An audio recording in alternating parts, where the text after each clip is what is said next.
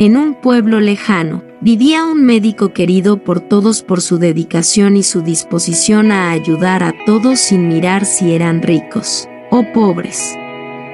Era un excelente médico y no le importaba no cobrar por sus servicios. Lo que le hacía feliz era ver a sus vecinos sanos. Un día, un joven del pueblo más cercano acudió a la casa del doctor muy preocupado. Su madre estaba en los últimos meses de embarazo y estaba muy mal. El médico le dijo que iría cuanto antes y el muchacho se adelantó para estar con su madre.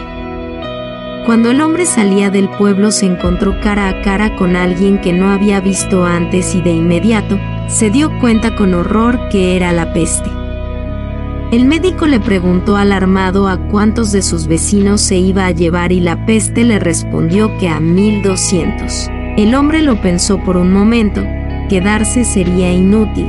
Ya la peste había decidido a cuántos llevarse y él no podría ayudarlos pero si seguía su camino podría salvar a una madre y a su recién nacido y además le evitaría una tristeza innecesaria. Al joven que lo fue a buscar. Siguió su camino preocupado por las personas que dejaba atrás. Horas más tarde, mientras regresaba al pueblo después de haber salvado a la madre y al niño, escuchó a dos personas hablando y a uno de ellos decir que la peste se había llevado a 1800 personas. El médico enfureció y fue deprisa a buscar a la peste. Cuando la encontró le reclamó con furia y dolor por haberle mentido, por haberse llevado 600 personas más. Pero la peste le respondió tranquilamente.